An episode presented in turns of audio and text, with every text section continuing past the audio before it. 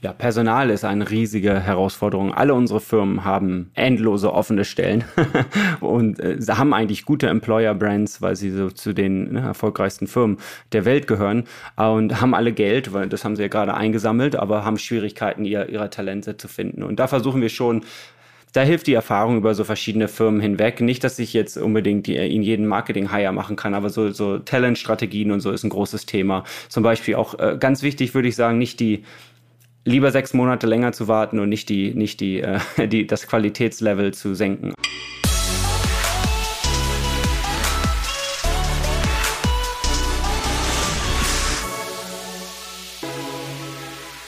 Thomas Palm ist heute mein Gast und Thomas sitzt in Kalifornien für Alphabet und investiert in die spannendsten Unternehmen der Welt. Bei Digitale Vorreiter, deinem Podcast zur Digitalisierung von Vodafone, gehen wir Thomas Station bei Google mal durch und hören, wie er bei der Alphabet Investmentfirma Capital G mit den Investments zusammenarbeitet, ihnen beim Wachstum hilft und Potenziale entdeckt. Herzlich willkommen, mein Name ist Christoph Bursek und ich freue mich sehr, dass du eingeschaltet hast. Falls dir diese Folge sehr gut gefällt, findest du im Feed noch viele, viele weitere extrem gute Gäste und Gespräche. Und wenn du noch auf den Abo-Button drückst, dann wirst du jeden Montag informiert, welcher coole Pod neu draußen ist. Don't miss. Entgegen meines ausdrücklichen Wunsches wurde diese Folge leider nicht im Silicon Valley aufgenommen, aber ich arbeite daran, dass wir vielleicht irgendwann in der Zukunft mal eine digitale Vorreiter on the road äh, ähm, äh, Tour machen und dann am besten direkt beim Gast aufnehmen. Hätte mir dieses Mal sehr gut gefallen. Ähm, jetzt müssen wir es über Video machen. Thomas, auf los geht's los. Danke, dass du hier bist. Herzlich willkommen bei Digitale Vorreiter. Hi Christoph, vielen Dank, dass du mich eingeladen hast. Ähm, wie du weißt, bin ich ein großer Fan, höre deinen Podcast jede Woche. Du hast ja viele unserer gemeinsamen Bekannten schon da. Ähm, hab gerade nochmal die Folge mit Christian Bützer gehört. Und ja, schön, dass ich da bin. Stimmt, der Christian, der arbeitet bei LinkedIn und das war tatsächlich auch, wir können das ja immer so ein bisschen an den Zahlen sehen, auch eine Folge, die anscheinend sehr gut angekommen ist. Ähm, insofern, die ähm, äh, The Bar is high, aber ich denke mal, du wirst es locker, locker erreichen. Äh, also ihr, ich, ich habe es schon gesagt, im Moment arbeitest du bei Capital G, darauf kommen wir auch gleich noch zu sprechen. Ähm, da verwaltet ihr, glaube ich, gut drei Milliarden Dollar und investiert in Unternehmen. Aber mich interessiert so ein kleines bisschen, du bist ja schon länger bei Google. Was waren deine ersten Stationen? Wie bist du zu Google gekommen? Ja, ich bin wie viele deiner Gäste auch so jemand, der schon immer Freude hatte an Sachen bauen, auch so ein klassisches Lego-Kind. Meine Mutter ist Architektin und ähm, habe ähm, BWL studiert an der WU, wie auch einige bei dir schon, dann in äh, Berlin Unternehmen gegründet, äh, zusammen mit Uwe Horstmann, einer deiner Stammgäste kann man fast schon sagen. und ähm, und anderen. Uwe hat das äh, aus dem Studium raus gegründet und ich hab, bin dann dazugekommen und ähm, haben das ein paar Jahre gemacht, bis dann die Finanzkrise kam, 2008, 2009. Und ähm, da wurde die Firma, die eigentlich sehr gut lief, ist auf einmal alles etwas schwieriger. Und ähm, ich hatte zwar große Freude daran, viel gelernt, aber gedacht, jetzt ist es Zeit, was Neues auszuprobieren. Habe dann erst für ein paar unserer Business Angel gearbeitet, geholfen, verschiedene Firmen aufzubauen. Und dann gab es über ein paar Umwege eine Opportunität, bei Google in Hamburg im Marketing anzufangen. Und ich war einfach neugierig, ehrlicherweise. Zu dem Zeitpunkt, so 2009, war das ja noch so, Google arbeiten da überhaupt Leute und war aber überzeugt, ich bin Gründer, ich mache das für ein Jahr, nehme die Marke mit für meinen Lebenslauf, lerne viel und dann mache ich wieder mein eigenes Ding. Und dann fast forward, ich habe angefangen bei Google und auf einmal gemerkt, wow, ich habe hier fast mehr unternehmerische Freiheiten als in meiner eigenen Firma. Natürlich nicht ganz, aber ähm, das Unternehmertum wird ja auch häufig romantisiert und es ist auch das, das Tollste, was man machen kann. Dir muss ich es nicht erklären, aber es ist schon auch einfach richtig hart. Und ähm, das war einfach toll bei Google zu sehen, dass es riesige Opportunität gab. Es stand noch ganz am Anfang, das Marketing-Team waren so vier, fünf Leute, heute sind es, glaube ich, fast 60. Und ähm, äh, es gab immer Budget und tolle Leute kamen ständig durch die Tür. Und das hat mir einfach viel Freude gemacht. Und abends konnte man einfach nach Hause gehen. Nichts von dem Admin after 7 p.m., was so, ne? Dann gab es andere Leute, die sich um Legal und Finanzen gekümmert haben. Und das hat mir einfach viel Freude gemacht. Und ich habe ganz klassisch angefangen im, im B2B-Marketing. Viele deiner Hörer, inklusive dir, haben sicherlich schon mal so einen 50 Euro AdWords-Gutschein bekommen. Das war mein Verbrechen damals, die per, per Post rauszuschicken an euch alle und habe dann relativ schnell mir gedacht, ähm, wir schicken diese Gutscheine und animieren ähm, Unternehmen, äh, die Möglichkeiten des Online-Marketings äh, zu nutzen und fand aber, dass wir das selber gar nicht gut genug machen aus verschiedensten Gründen und habe dann ähm, die Möglichkeit ergriffen, das erste Online-Marketing-Team bei äh, im Google-Marketing aufzubauen und äh, haben quasi AdWords für AdWords gemacht und da ein großes Team gebaut für ganz Europa. Ähm, bin dann nach London gekommen, habe da in so einem, äh, ähm, äh, es nennt sich Creative Lab, in einem äh, Brand- und Kreativteam gearbeitet, weil ich so ein bisschen die andere Seite des Marketings verstehen wollte. Und dann noch ähm, gab es noch eine neue Möglichkeit, das war den Google Assistant in Europa äh, zu launchen. Du hast ja auch schon mit einigen Gästen über mhm. das Potenzial von Voice gesprochen. Und das war so eine richtige klassische äh, Product-Marketing-Rolle und das hat mir auch viel Freude gemacht. Das so in aller Kürze. Ich habe Google ja immer kennengelernt als ein Unternehmen, das versucht, alles in Performance, in, äh, in KPIs und so weiter zu schmeißen. Wenn du jetzt sagst, ihr habt da irgendwie angefangen, habt Mailings gemacht, B2B-Mailings gemacht, ist das dann wirklich so, wie, wie ich das machen würde, dass ihr sagt, wir brauchen Adressen, wir müssen Adressen kaufen, wir müssen eine Agentur finden, die ein Layout macht für ein Schreiben, wir können, wir müssen erstmal Annahmen treffen oder, oder ist, ist Google da auch so, dass sie, dass sie versuchen, alles ganz klar vorher zu, zu durch, durch, durch, durchrechnen, ob es sich lohnt? Nein, also genauso wie du sagst, das klassische Launch and Iterate funktioniert noch genauso. Man sucht sich einen Markt, das war, ähm, indem man es ausprobiert, im Mailing vielleicht eine Stadt oder ein paar Städte. Auch jetzt für Kampagnen, wir machen immer, ähm, you know, City-Tests. Oder in dem Online-Thema haben wir uns ein Land gesucht, äh, wo wir das ausprobiert haben, geguckt, ob es funktioniert, so ein bisschen under the radar und dann äh, und es dann ausgerollt. Das Schöne bei Google ist natürlich, dass die Skalierung, wenn es funktioniert, gigantisch ist. Also unser unser unser deutsches ähm, ähm, Direct Mailing Create Creative hat es, äh, war letztendlich der weltweite Gewinner für lange, lange Jahre, was eine interessante, ähm, interessantes Learning war, weil ich ja als, als jemand, der aus einem lokalen Markt kommt, sehr stark daran glaube, Sachen müssen lokalisiert und personalisiert werden. Aber es hat mir doch gezeigt, dass es vielleicht nicht jedes Land sein eigenes Mailing braucht und dass es schon gewisse Mechaniken gibt in jedem Kanal, die, ähm, die universell sind. Was war für Google wichtiger, Wachstum und Skalierung einer Maßnahme oder dass man wirklich sagt, ähm, da muss ein, ein ROI sein, der, der Spaß macht? Also wo hast du mehr Zeit reingesteckt? Wir haben viel ausprobiert und das war natürlich eine tolle Freiheit. Letztendlich äh, ROI, wie bei allen anderen auch, klar. Das muss ich rechnen. Okay. Dann hast du, dann hast du aus dem Marketing-Team hast du, glaube ich, noch andere Stationen gemacht. Du bist beim Branding, äh, bei der Branding-Abteilung äh, gelandet und du hast mir auch im Vorgespräch irgendwie wahnsinnig spannende Sachen über die Branding-Abteilung gemacht. Also ich glaube, ihr habt so viel Preise wie irgendwie keine andere Branding-Abteilung oder so. Erzähl mal ein bisschen was darüber. Ja, das nennt sich das Google Creative Lab. Das ist eigentlich ganz interessant, um es ein bisschen zu abstrahieren. Ich würde sagen, ähm, wir reden gleich noch ein bisschen über meine Arbeit mit unseren ja. CMOs, aber viele, viele Firmen haben ja ein, eine Brand Challenge, sagen wir mal so. Ja, es ist immer unklar, wann es gibt so viele Fragen, zu welchem Zeitpunkt investiere ich in meine Marke, wie viel investiere ich in meine Marke, wie setze ich das auf. Es ist schwer, ein, ein Marketing-Leader zu finden, der alles kann. also das ähm, auch kein Geheimnis. Die, die Marketingleiter oder die CMOs CEOs in meinen Portfolio-Companies, mit denen ich jetzt arbeite, äh, haben die höchste Turnover-Rate, also die wechseln am schnellsten durch, weil ähm, als Sales Leader hast du ein, zwei Goals äh, ne, oder ein Goal, Revenue, und das ist relativ klar und das ist sehr einfach zu verstehen, ob du gut bist oder nicht gut bist im Marketing. Du hast das ganze Demand-Gen, Lead-Gen-Thema, du hast Produktmarketing, du hast das ganze Brand-Thema, dazu kommen häufig noch Communication, Events und manchmal Customer Success und ähnliche Themen. Also es ist eine riesige Bandbreite, die niemand voll abdenken kann und ähm, gerade das Brandthema, also zum Beispiel der Google CMO, würde ich sagen, Lorraine, ist fantastisch, aber ein äh, klassischer Produkt. Marketing ja. ähm, äh, äh, oder Produktmarketing ist ihre, ist ihre Riesenstärke, was sehr, also Googles Erfolg spricht für sie, wo sich, sicherlich Marketing bei Google hat eine Riesenstellung und ähm, ein, ein äh, Sitz am, am Haupttisch. Aber die Frage ist dann, wie, wie kann eine Marke wie Google ähm, äh, ihr sein Brand, sein, seine Brand Challenge ähm, lösen. Und die Lösung war quasi, ähm, äh, dass ihr jemanden an die Seite zu stellen. Andy Burnt leitet das Creative Lab und er ist sozusagen der Brand Guardian von Google und die haben ein sehr gutes Verhältnis, äh, Vertrauen einander. Aber viele von denen, ich weiß nicht, ob du dich noch an diese ganz alte, die erste Google-Kampagne aller Zeit, äh, Parisian Love hieß die, das war so ein, ähm, in der Search Bar im Prinzip ein Spot, der so erzählt von einem Liebespärchen in, äh, in Paris. Also es war ein Fernsehspot, wo man im Grunde nur gesehen hat, was Leute in den Google-Schlitz ein, eintippen und dadurch habt ihr eine Geschichte erzählt, ne? Genau, genau. Mhm. Ähm, und das wurde später zu einer riesen, äh, mehrfach dupliziert als Search On in einer riesen Kampagnenserie. Aber dieser äh, initiale Spot, äh, Parisian Love, war die, war die erste Werbekampagne, die Google für sich selbst jemals gemacht hat.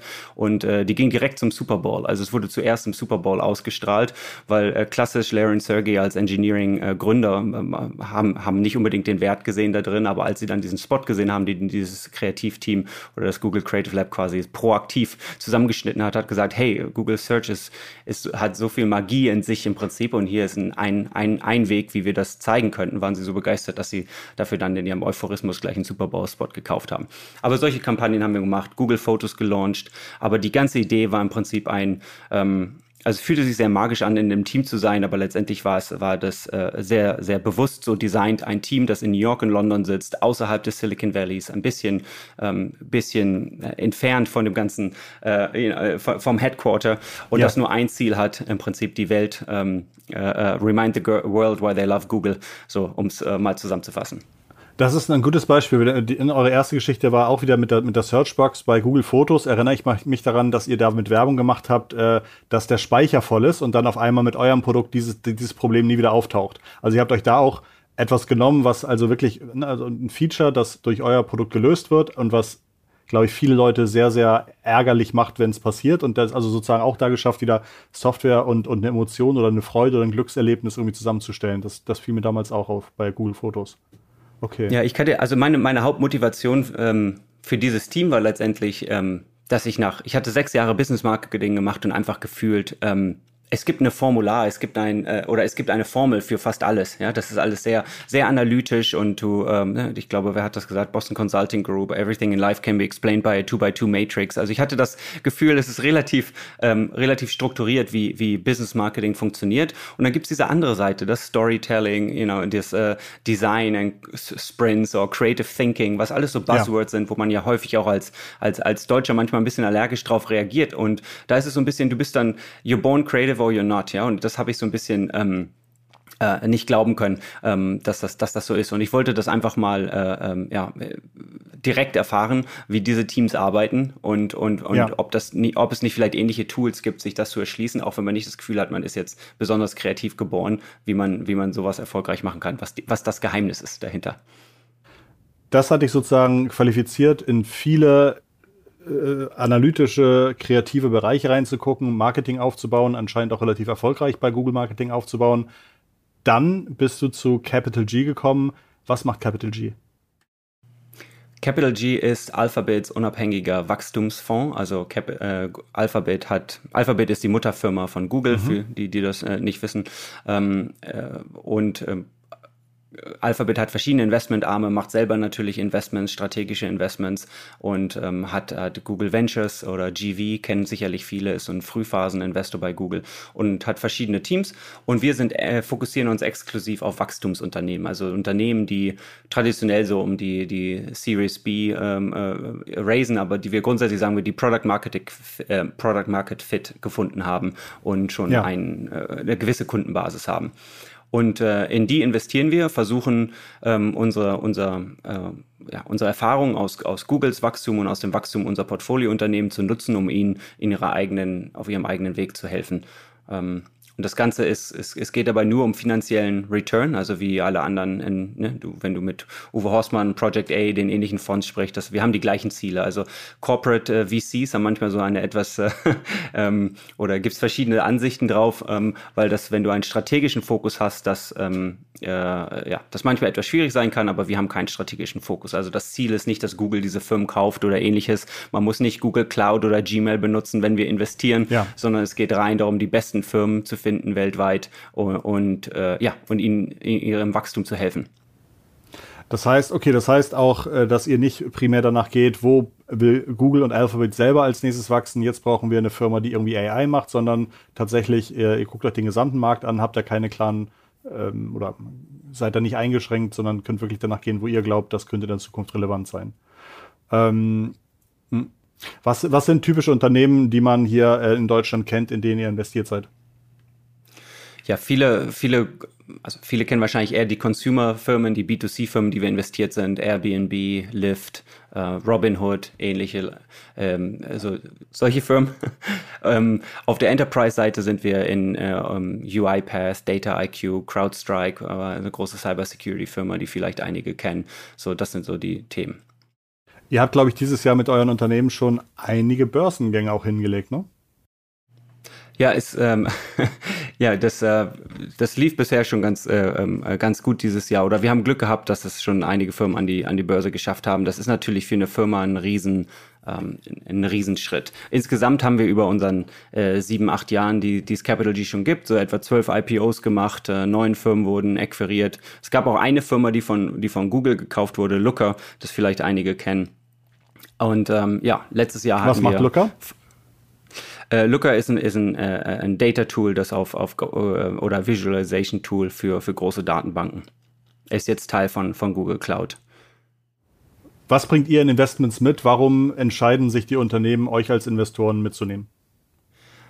Ja, also der Markt ist sehr heiß, wie du weißt. Ja. Also ein, ein erfolgreicher Unternehmer kann sich, äh, kann sich das äh, absolut aussuchen, von wem er, von wem er Geld nimmt. Du hast viele, es, die Industrie hat sich extrem stark verändert in den, in den letzten Jahren. Also dem, das Kapital ist komplett äh, commoditized, also Geld gibt's überall, die Frage. Und für manche Firmen, manche Gründer wollen auch nur Geld. Also du hörst sicherlich viel in deinen Gesprächen auch äh, von Tiger Global und so kriegt man in Deutschland auch mit, die sehr, sehr aggressiv, sehr großzügig äh, investieren.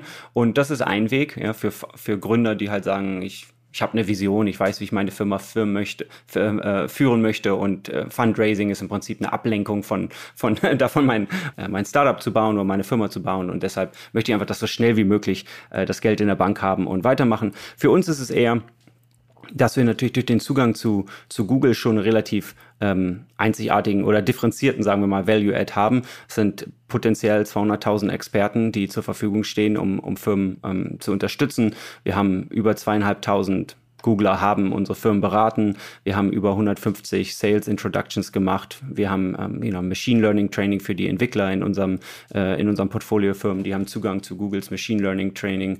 Wir haben das Alphabet Security Team, das uns äh, hilft, Penetration Tests und ähnliches zu machen äh, mit, mit unseren Firmen. Also das ist schon was, was es jetzt nicht, was nicht jeder Fund äh, ähm, oder nicht jeder VC anbieten kann. Aber ähm, vielleicht noch ein, ein Satz dazu, wir sind auch nur auf die Growth Stage äh, fokussiert. Also was du sehr viel siehst im Markt, ist, dass ähm, Firmen, die traditionell eher Early Stage investiert haben, Sequoia, First Round, Andreessen, die haben alle Wachstumsfunds now äh, oder inzwischen und, und ähm, du siehst auch große PE und Hedgefonds-Player, die auf einmal ähm, ja, Invest Investitionen in Wachstumsfirmen machen. Und wir glauben, das ist ähm, das optimiert für die VCs, ja, weil die natürlich ja. äh, so riesige Fonds einge eingesammelt haben, so viel Geld eingesammelt haben, dass sie, dass sie einfach Anlagedruck haben. Das Geld muss raus und das kannst du nicht, wenn du nur äh, 57.000 ja. Dollar, eine Million, zwei Millionen Seed-Checks äh, äh, schreibst. Ähm, unsere Checks sind so im Schnitt 30, 40 äh, Millionen. Wir machen aber auch nur fünf bis sieben Investments äh, pro Jahr und das erlaubt uns halt zu fokussieren. Ähm, ich, es ist viele oder oft wird die, wird die Entwicklung einer Firma ja also vom Startup bis zum Scale-up, wie man so schön sagt, als so, als so eine recht lineare Entwicklung gesehen. Und letztendlich sind es aber komplett unterschiedliche Phasen, ja, wo du am Anfang das klassische Gründerteam, das hier in der Garage oder in Berlin im, in der Altbauwohnung sitzt, ne, das einfach alles macht. Du brauchst so Generalisten, die sich, äh, die einfach grinden. Ja, du hast halt, es gibt einen Bug im Code, okay, das, äh, du, du codest durch die Nacht und fixst den, fixst den Bug. Ja, du siehst irgendwie, äh, ein Kunde hat ein Problem, du gehst fährst zum Kunden und so weiter und so fort. Ja, und dann am Abends machst du noch die Toiletten sauber. Und dann, wenn du so, äh, wenn du diesen Product Market Fit erreicht hast und es um die Skalierung geht, dann musst du im Prinzip dein Mindset komplett ähm, umdrehen. Ja, auf einmal darfst du fast nichts mehr selber machen, sondern du musst sehr fokussiert ja. ähm, dich auf die, gewisse Themen äh, konzentrieren. Ja, Systeme bauen, äh, Sachen bauen, die skalieren können. Und ähm, das ist, das ist schwer, wenn man gerade so trainiert ist, dass man jetzt jahrelang einfach alles selber gemacht hat. Und deshalb ist so unser Motto auch so ein bisschen, uh, Growth is more than a stage, it's a state of mind. Ähm, weil das letztendlich der, der Erfolgsfaktor ist, den wir sehen zwischen Firmen, die es schaffen und die es nicht schaffen. Ich habe als Externer immer die romantische Vorstellung, dass ihr bei Google direkt irgendwie Zugriff darauf habt, wo gerade was gesucht wird. Und so ein bisschen wie bei Amazon man auch sieht, erfolgreiche Produkte stellt Amazon irgendwann auch selber her als irgendwie Amazon Basics oder als, als Eigenmarken. Denke ich immer, Mensch, eigentlich kann Google doch genau sehen, äh, äh, was wird jetzt gerade B2C-mäßig äh, für ein Geschäftsmodell gesucht und eigentlich können Sie doch direkt da rein investieren. Also habt ihr auch neben den ganzen Experten, neben dem Know-how, neben den äh, organisatorischen, habt ihr auch noch spezielle Sichten auf, äh, auf Trends, die ich vielleicht mit Google Trends von außen nicht sehen kann? Nein, also ganz explizit, da gibt es keinen proprietären Zugang zu, zu Google-Daten oder ähnliches. Das ist auch ganz wichtig für viele unserer Portfoliofirmen, die äh, potenziell zukünftig in Konkurrenz stehen könnten mit Google oder ähnliches. Also es gibt keinerlei, wir teilen keine Daten mit Google und Google teilt keine Daten mit uns. Natürlich haben wir Zugang zu den Experten innerhalb von Alphabet. Also wenn wir uns eine Industrie angucken, zum Beispiel Digital Health oder ähnliches aktuell oder Krypto, die halt aktuell sehr, äh, sehr im Kommen sind, dann haben wir halt die Möglichkeit, mit all den Leuten, die daran arbeiten, bei Google Google, äh, sie zu interviewen, Fragen zu stellen. Aber das ist mehr so ihre, ähm, das relativ High Level, ja, wo sie die sehen, dass die, dass die Trends hingehen. Aber wir kriegen da nie Daten, die jetzt nicht öffentlich wären oder, oder, oder Zugang zu ja, irgendwelchen Systemen, die man sonst nicht zu mhm. ähm, kommen würde, ja. Und ja, und das äh, Google könnte das auch machen. Das ist ja immer so. Viele Startups äh, fragen sich das ja und trotzdem gibt es immer wieder Bereiche. Ähm, also teilweise sind diese großen äh, Firmen ja alle so erfolgreich, weil sie halt einfach extrem fokussiert sind. Ja? Also mhm. äh, ich würde mich nicht im Zweifelsfall, wenn man ein großes ähm, Klar, also ich weiß jetzt nicht, ob ich eine neue Suchmaschine starten würde, weil das ja schon sehr im, im Kerngeschäft von Google liegt. Aber ich glaube, wenn man sich, äh, wenn, wenn ein Filter für jede Idee ist, die man hat, ob das jetzt theoretisch Amazon oder Google oder Apple oder an äh, Facebook auch machen könnten, dann bleiben nicht viele übrig, ja, weil die, die sind mhm. ja so breit aufgestellt. Also davon würde ich mich nicht unbedingt abschrecken lassen. Spannend. Wenn du jetzt sagst, du arbeitest mit den CMOs zusammen, sagen wir mal, es geht los, ihr habt investiert, äh, jetzt äh, kriegst du irgendwie eine Intro zum CMO des Unternehmens. Wie fängt, äh, hast du eine Roadmap, hast du erst ein, eine Checkliste, mit die du mit denen durchgehst? Was sind so deine ersten Schritte, um dir einen Blick zu machen, wie das Unternehmen gerade aufgestellt ist?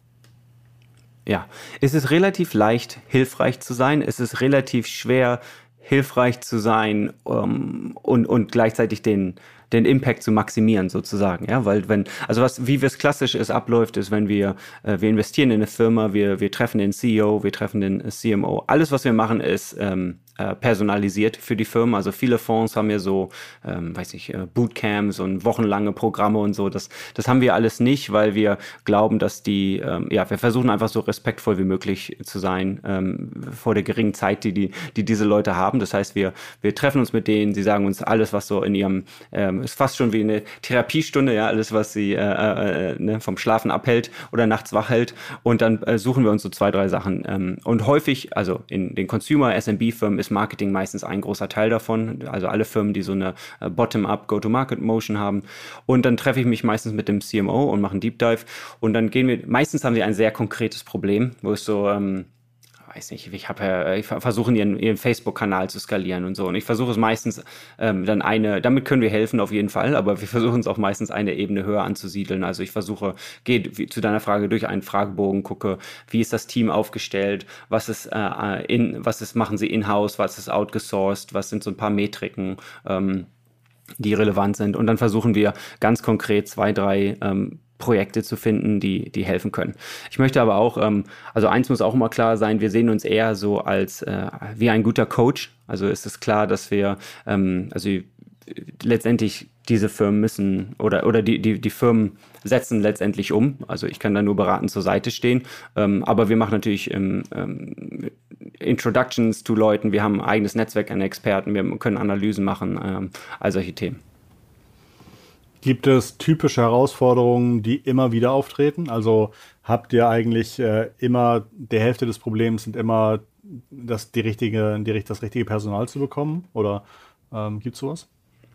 Ja, Personal ist eine riesige Herausforderung. Alle unsere Firmen haben endlose offene Stellen und, äh, und, und äh, haben eigentlich gute Employer-Brands, weil sie so zu den ne, erfolgreichsten Firmen der Welt gehören und haben alle Geld, weil das haben sie ja gerade eingesammelt, aber haben Schwierigkeiten, ihr, ihre Talente zu finden. Und da versuchen wir schon, da hilft die Erfahrung über so verschiedene Firmen hinweg. Nicht, dass ich jetzt unbedingt die, in jeden Marketing-Hire machen kann, aber so, so Talent-Strategien und so ist ein großes Thema. Zum Beispiel auch äh, ganz wichtig, würde ich sagen, nicht die lieber sechs Monate länger zu warten und nicht die, nicht die, äh, die, das Qualitätslevel zu senken. Also das ist eine der Herausforderungen, dass letztendlich unsere Firmen ähm, vielleicht eine, eine 10 äh, Millionen äh, AAR-Firma sind und eigentlich einen Sales-Leader oder einen Marketing-Leader hiren müssen, der ähm, jemanden, der, den sie eigentlich erst in drei Jahren hiren können sollten. Also, also jemand, der, der eigentlich schon zu oder eigentlich noch viel zu gut ist für die Rolle, weil nur so schnell wie diese Firmen skalieren, weil das ähm, muss musst du im Prinzip schon ja, vorheiern für deine Trajectory. Ja? Und letztendlich, wie, wie, ähm, wie, wie sichert man die Qualität in die, in die oder die Talent Quality ist, dass du halt gute Leader heiern musst oder gute Top-Level-Leader heiren musst und die müssen dann äh, selber gute Leute reinbringen und die müssen wieder gute Leute einstellen. So. Also was, es ist sehr verlockend dann in diesen Crunch-Zeiten, wenn du auf einmal hast du 100 Millionen in deinem Bankkonto und musst, und dann äh, musst du halt in einem riesigen Geschwindigkeit ähm, executen. dann ist es sehr verlockend zu sagen, naja, Hands on Deck ist besser als keine Hands on Deck. Und dann sagen wir halt häufig, naja, dann lieber vielleicht den Gap mit einer Agentur füllen oder, oder temporär was lösen, aber sehr vorsichtig sein, dass man, ähm, ja, dass man die, die Quali das Qualitätslevel sehr hoch hält für die Leute, die man einstellt. Du hast gerade gesagt, unterschiedliche Marketingkanäle, hast irgendwie Facebook als Beispiel genannt. Gibt es Marketingkanäle, die du sehr angenehm und findest oder die auch irgendwie schnell einen Erfolg bringen und andere Kanäle, wo du sagst, oh, der ist zwar irgendwann sehr mächtig, aber super kompliziert zum Erfolg zu kommen? Also hast du Lieblingskanäle im Marketing? Ja, es kommt natürlich auch ganz aufs, aufs Business an. Ähm, grundsätzlich ist das also ein großes Thema mit den CMOs ist auch, wie viel Zeit und Energie in Ressourcen in bestehende Kanäle investieren, wie viel in Testen von neuen Kanälen. Das ist so ein Evergreen-Topic. Du hast vorhin gefragt. Andere Evergreen-Topics ist äh, Attribution natürlich, äh, wie, äh, the worst hell to die in, weil da gibt es ja kein, kein richtig und kein, kein falsch, aber wir können zumindest so ein paar Tipps geben, ähm, welches Level oder, oder einfach so helfen, bei den Gedanken zu helfen, bis man dann an eine Lösung, die für das Unternehmen zu dem Zeitpunkt, an dem sie sind, passt. Ähm, zu den Kanälen, also für die viele unserer Consumer Consumer, es kommt ein bisschen aufs Businessmodell an, aber für unsere Consumer-Firmen ähm, ist Facebook äh, und Instagram, alles was dazu gehört, natürlich schon sehr relevant. Ähm, da sind die Herausforderungen meistens, da kann man, also ich ähm, weiß jetzt nicht eine deutsche Benchmark, aber in den USA würde ich sagen, unsere Firmen, dass du so ähm, vielleicht zwei Millionen im Monat oder so kann man da schon ausgeben, ne? wenn man wenn man richtig skaliert ist. Also wenn die, die meisten Firmen, mit denen ich anfange zu arbeiten, geben dann da vielleicht äh, 50.000 aus oder 500.000 und dann kann man halt gucken, wo gibt's verschiedene ähm, äh, Schwellen oder verschiedene Probleme zu verschiedenen Schwellen, warum man skaliert. Am Anfang ist es meistens die, ähm, meistens ist das kreativ, ähm, ne, weil die Firmen relativ traditionell Kreativteams haben, die irgendwelche Kampagnen entwickeln und inzwischen sowohl bei, bei Google, also was, was bei Google sehr gut funktioniert für unsere ähm, Consumer Apps, ist halt so Universal App Campaigns, also die ganzen äh, Play, äh, ähm, ja, Kampagnen für Apps, die auch inzwischen komplett automatisiert sind. Also du kannst dich auch noch erinnern, früher war Google AdWords, da hast du ja durch Kampagnenstrukturen so einen signifikanten Vorteil, wenn du halt genau die richtige Anzahl an Keywords mit genau der richtigen Anzahl an, an Ad-Texten in, in der richtigen Kampagnenstruktur hattest, konntest du schon viel erreichen. Das ist heute eigentlich äh, weniger der Fall. Ne? Und du musst halt die, die Herausforderung, wie gesagt, bei, bei ähm, Universal App Campaigns oder, oder Facebook ist eher, dass du äh, skaliert ähm, äh, Creatives entwickeln musst. Und ähm, da brauchst du natürlich ein Kreativteam, aber dann brauchst du neben dem Kreativteam vor allen Dingen eine Creative Factory, die halt dann sehr analytisch ähm, und das ist ein ganz anderes Skillset als jetzt unbedingt nur ein reiner Designer. Ja. Und das sind so Themen, die ich, die ich mit dem bespreche. Ähm, aber Lieblingskanal, ähm, nicht nur weil Christian hier war, aber LinkedIn funktioniert sehr gut. Äh, da kann man viel machen. Ähm, gerade für so Account-Based Marketing ähm, äh. Ich habe äh, manchmal, man muss ja wie bei all dem, man darf es nicht übertreiben. Ich kriege immer eine, An, äh, eine Anzeige von einer lokalen Bank hier, ohne sie jetzt namentlich zu nennen, aber es ist ein riesen LinkedIn-Banner in meinem Feed, der immer sagt, hey Googler, a special rate just for you. Und das finde ich dann schon immer ein bisschen, bisschen viel. Aber ähm, ja, bei Facebook könnte ich mir vorstellen, ist es eher B2C äh, für eure B2C-Unternehmen und B2B ist dann wahrscheinlich eher LinkedIn. Ja, und gerade B2B, du hast ja, hast ja auch schon mit einigen drüber gesprochen, im letzten Jahr eine riesige Transformation erlebt, dass du auf einmal durch den, durch den Shift ins Digitale ganz andere Sachen machen kannst. Und ähm, alle unsere Firmen waren da relativ ähm, besorgt am Anfang, wie das, äh, wie das ausgehen soll, die teilweise riesige ähm, Industrie-Events ähm, nicht ja. nur teilnehmen, sondern auch hosten und selber aufstellen und die auf einmal weggefallen sind. Und, äh, und letztendlich haben eigentlich viele, also ich glaube, ähm, die Zukunft liegt in der hybriden Strategie, weil es natürlich viele, ich glaube, wir vermissen es alle, sich äh, äh, im echten Leben zu treffen und ein Bier zu trinken und alles, was dazugehört. Aber äh, ist natürlich, wenn man wirklich einfach Informationen bekommen will, ist es extrem effizient, das in diesem digitalen Format zu machen das wird, glaube ich, auf jeden Fall bleiben. Und das ist eine riesige Chance, weil du natürlich mit recht geringem initialem Investment, du kannst viel besser personalisieren, kannst ja ein Event für zehn Leute machen, wenn das, wenn das die äh, richtige Zielgruppe ist und, und du effiziente, effizient dein Content generieren kannst und den entsprechend zuschneiden. Äh, das ist schon super. Wie hältst du dich bei diesen ganzen sehr, sehr schnell drehenden Kanälen fit? Also habt ihr interne Fortbildung? Sitzt du den halben Tag an Blogs oder guckst irgendwelche Tutorials an? Oder wie, wie funktioniert das am besten? Das Beste ist eigentlich, indem ich ehrlicherweise ähm, ähm, in, in diesen Advisory Sessions sitze mit unserem Startup. Also ich sage, was mir an meinem Job so gut gefällt, ich habe das Gefühl, ich mache ein MBA und werde dafür bezahlt sozusagen. Also ich sitze in, äh, ein Startup kommt zu mir, hat ein Problem, ich finde den besten Advisor, den ich finden kann, der bei diesem Problem helfen kann und dann frage ich meistens, ob ich, ob ich dabei sein kann, wenn sie sich treffen. Und dann sitze ich da und, und lerne und kriege viel mit. Und so nehme ich das meiste mit. Ich habe relativ wenig Zeit zum Blog lesen und so, wobei es da natürlich fantastischen Content gibt. Ich höre hör viel Blogs, äh, ich höre viel Podcasts. Ähm, ähm, ja, dann gibt es, es gibt so einige Akademie, also äh, Reforge ist so ein großes Programm hier in den, äh, in den USA, was sehr populär ist. Gibt es in, äh, gibt's in Berlin eine ähm, Variante davon, die Growth Academy. Äh, Nicolas Vogt, ein Ex-Googler, der lange im Valley war, macht das. Das ist auch sehr gut. Ähm, dann, ich finde auch die OMR-Reports klasse. Ähm, ich finde, die schaffen das sehr gut ähm, die Zusammenhänge recht einfach zu erklären. Ähm, ja.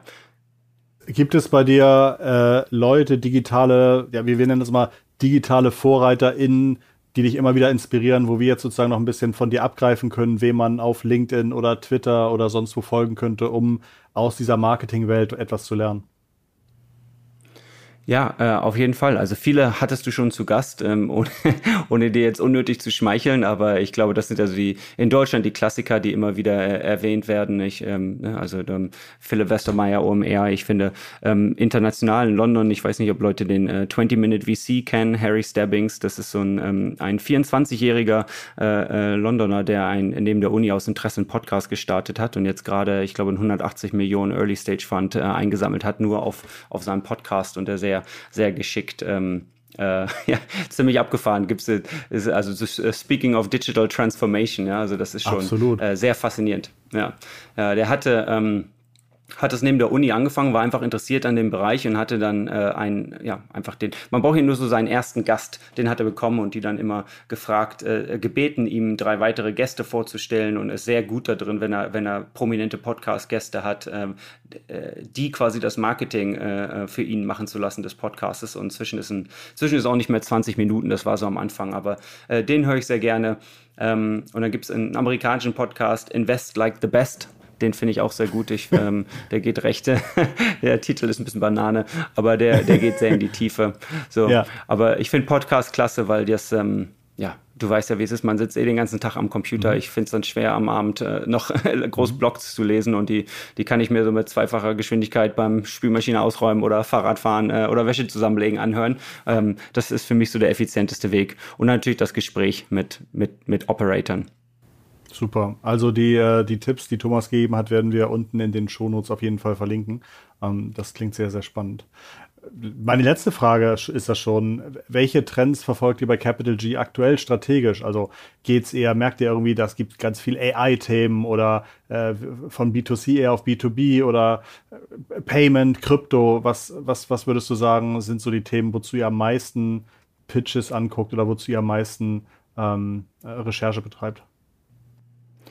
Ja, das kommt, also unser Team ist gar nicht so groß, wir sind nur etwa 40 Leute und ähm, wir haben einen relativ klaren Sektorfokus. Also ich glaube, die größte Schwierigkeit für uns ist äh, ja die Fokussierung. Es gibt einfach so viele interessante äh, und tolle Firmen und ähm, ja, wir sehen eigentlich alle äh, fast alle Firmen, würde ich sagen, die ihre Series B, Series C ähm, ähm, raisen und letztendlich machen nur fünf oder sieben in Investments, was natürlich extrem schwierig ist, aus den hunderten Firmen so selektiv zu sein. Aber anders als jetzt so ähm, äh, Frühphaseninvestoren, die so ein bisschen mehr äh, Toleranz haben bei ihren Investments. Ne? Man, streut halt breit und hofft dann, dass es ein paar große Winner gibt, müssen bei uns eigentlich auch alle Firmen fun funktionieren und haben sie bisher auch, was, was, was super ist.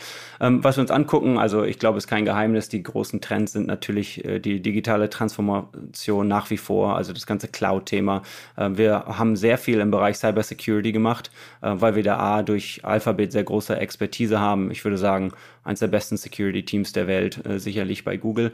Ähm, und ja, das ist äh, der ganze Trend zum äh, Internet of Things und also es gibt immer mehr Sachen, die online sind, die irgendwie äh, sicher sein müssen und gerade ist das, was ja seit Jahren schon ähm, angekündigt wurde von vielen ähm, oder was, was viele Experten uns vorgewarnt haben, die, diese Cyberangriffe und Cyberhacks. Ich habe das Gefühl, also zumindest weiß nicht genau, wie es in Europa aussieht, aber hier in den USA, also jeden, jeden Tag liest man von irgendeinem Krankenhaus oder irgendwie, also echter Infrastruktur, die einen als durchschnittlichen Menschen betrifft, die halt ähm, kompromittiert wurde. Also das ist nach wie vor ein Riesenthema.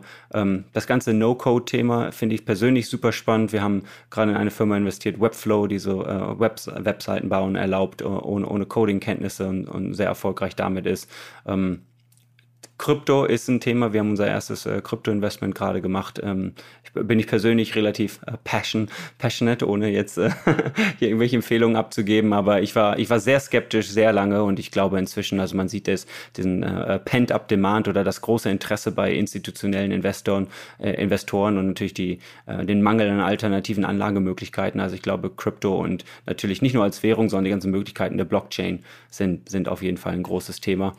Und ansonsten, ja, wir, ähm, äh, also ich glaube, da ist es, hat ein, war ein unglaubliches Jahr für Technologiefirmen, ähm, so, so schwer es für viele äh, Menschen äh, auf der Welt war. Also ja. das ist natürlich, ähm, meine Frau ist Italienerin, also wir haben sehr direkt mitbekommen, viele Verluste in der, in der erweiterten Familie von Leuten, die halt ja wirklich gestorben sind durch äh, Covid. Das darf man immer nicht vergessen, aber für uns im Technologiesektor sind natürlich extrem viele Trends beschleunigt worden und es gibt eigentlich ähm, Digital Health ein, ein weiteres Riesenthema. Ähm, ja. Also da es ist extrem spannend. Der, der Markt war noch nie, die Bewertungen sind so hoch wie nie. Ich glaube, das hörst ja. du ja auch viel. Ähm, ein Grund, warum wir relativ vorsichtig sind äh, aktuell, äh, ist, ist das. Also ich meine, man wird sich, die, man weiß es nie, es wird sich zeigen, aber ich glaube, es ist äh, ja, ich würde sagen, fast so crazy wie äh, 1999. Vor 20 Jahren. Auch wenn es, mhm. Äh, aber anders wenn, diesmal. Äh, ich, mhm.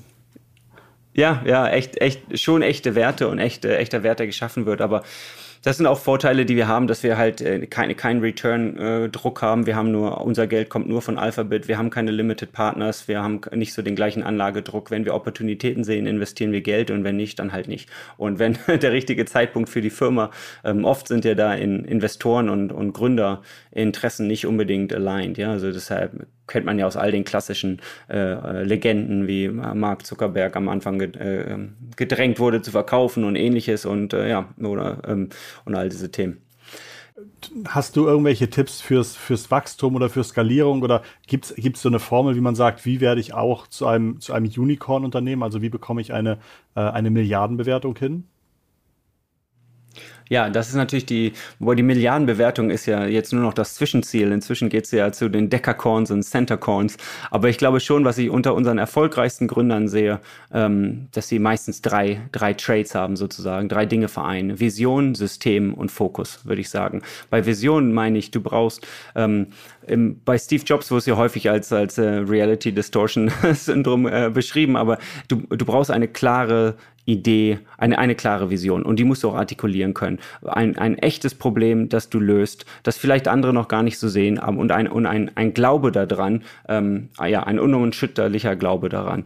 Und ähm, gerade das Thema Storytelling, ähm, was ja, wie gesagt, wir als Deutsche gucken da ja mal ein bisschen äh, komisch drauf, aber es ist extrem Total. wichtig. Und ich, du siehst, dass unsere die introvertiertesten, technischsten äh, Entwicklergründer in unserem Portfolio sind trotzdem äh, fantastisch da drin, ähm, dir so als gewöhnlicher Mensch ihre Vision für ihr Unternehmen zu erklären. Ja? Und äh, die machen das nicht auf einer großen Bühne ähm, äh, mit, mit lautem Geschrei, sondern die machen das halt in anderem Rahmen und in ihrem Stil. Aber die können trotzdem die, die, die, die genialen Gedankengänge in ihrem Kopf runterbrechen in einer Art und Weise, dass du und ich sagen würden, wow, ja, und, und dass wir motiviert sind, für so eine Firma zu arbeiten, dass wir sagen, okay, ich werde wette meine Karriere darauf. Ähm, und das ist extrem wichtig, weil wenn man nicht erklären kann, was man, was man baut als Unternehmer, dann hat man es schwer mit Kunden, mit, äh, mit Mitarbeitern ähm, und, äh, und mit Investoren natürlich. Also ich glaube, eine klare Vision und die artikulieren können, können ist absolut essentiell.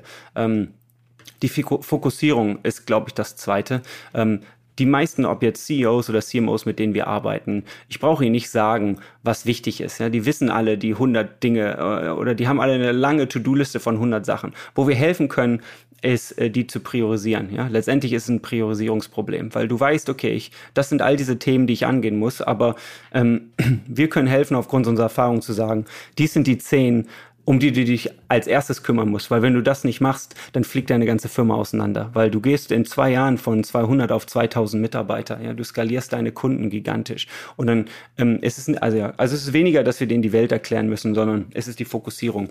Und es gibt so eine, eine dieser Anekdoten, ohne jetzt ein Negativbeispiel raussuchen zu wollen, aber bei, bei, ähm, äh, bei Google zum Beispiel ist es ganz klar ähm, Kundenfokussierung, ja. Ähm, und und äh, also ich glaube, du könntest mit vielen Großkunden äh, reden, die sich äh, äh, trotzdem nicht immer das Gefühl haben, obwohl Google äh, eine 100 Milliarden Dollar Runrate hat, sie das Gefühl haben, dass häufig dann äh, man irgendeine Erkenntnis hat, dass es im, im Search-Algorithmus besser wäre, wenn es so oder so läuft und auf einmal fallen hunderte Millionen an Umsatz weg und Google macht die Entscheidung trotzdem, weil sie letztendlich den festen Glauben haben, dass wenn sie ihre Kunden priorisieren, ähm, es immer nach vorne geht. Und ähnlich ist es ja bei, bei Amazon oder ähnlichem auch. Ähm, bei Yahoo, ich war mal bei denen im Office, da stand immer an, also als so äh, Wandtattoo an die Wand geschrieben, ja, we're, we're here to serve our, our customer and our, um, our, um, our customers and our clients, or our users and our customers. Ja. Und ähm, ich will jetzt nicht sagen, dass, dass sie daran gescheitert sind, ja, aber dann hast du, sitzt du in jedem Meeting da und sagst du, naja, für wen optimieren wir jetzt? Sind es die Kunden oder sind es die Nutzer? Sind es die Nutzer oder die Kunden? Also ich glaube, der Fokus auf, was ist dein obergeordnetes Ziel, ja, von all den Sachen, für die man optimieren kann, was ist das eine Thema, das du angehst? Und das letzte sind Systeme. Also das ist äh, das Haupt, die Hauptherausforderung in der Skalierung, dass man, ähm, das ist dieses Launch and Iterate, das iterative Denken und, und Testen und Skalieren. Ähm, Themen wie deine Unternehmenskultur. Ja? Ähm, worauf fokussierst du dich als Gründer? Also manche unserer Gründer oder viele unserer Gründer stellen die ersten 50 Leute ihres Unternehmens ein, dann haben sie eine HR-Abteilung. Ja? Es gibt aber auch viele, die sagen, nein, das ist das Wichtigste, was wir machen. Und ähm, also es gibt ja so eine, auch eine Google-Anekdote, aber das als ich zu Google gekommen bin, waren es, glaube ich, 20, äh, vielleicht 40.000 Mitarbeiter. Jetzt sind es 100.000 und mein Hiring Package wurde noch von Larry Page äh, gereviewt. Ja, wahrscheinlich hat er ein Team und all sowas, aber zumindest wussten alle so. Es hieß, ich ja, wir würden gerne ein Angebot machen, aber wir warten noch auf Larry, könnte noch zwei Wochen dauern. Und ich war ja ein Niemand, als ich da angefangen habe. Ja, aber alleine, dass äh, alleine, dass die Leute wissen, du weißt als Hiring Manager, ähm, was äh, mein Paket geht zu äh, geht zum CEO, ja, geht zu Larry Page. Das erhöht natürlich, äh, ist ein Weg, um zu zeigen oder um sicherzustellen, um Qualität sicherzustellen.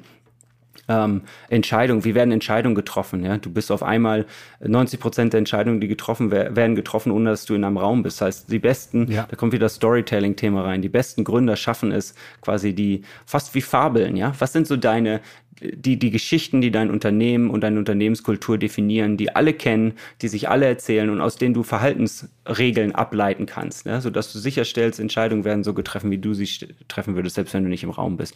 Ähm, okay, war ein bisschen lang, musste schneiden, aber letztendlich Vision, ha. System und Fokus ist, was einen Unicorn-Gründer ausmacht. Vielleicht lassen wir es ja auch drin und vielleicht investiert ihr ja irgendwann in ein Unternehmen, welches Unternehmen dabei hilft, ihre Story und ihre eigenen Fabeln zu entwickeln. Das finde ich eigentlich eine äh, wahrscheinlich eine immer wichtigere äh, ähm, äh, Komponente an erfolgreichen Unternehmen.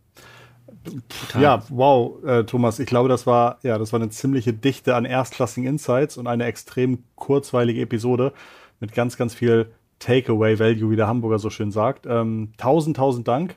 Wirklich beeindruckend, was ihr da für Räder dreht und bei welchen Unternehmen du hautnah dabei bist, ähm, die global relevant sind oder global relevant werden.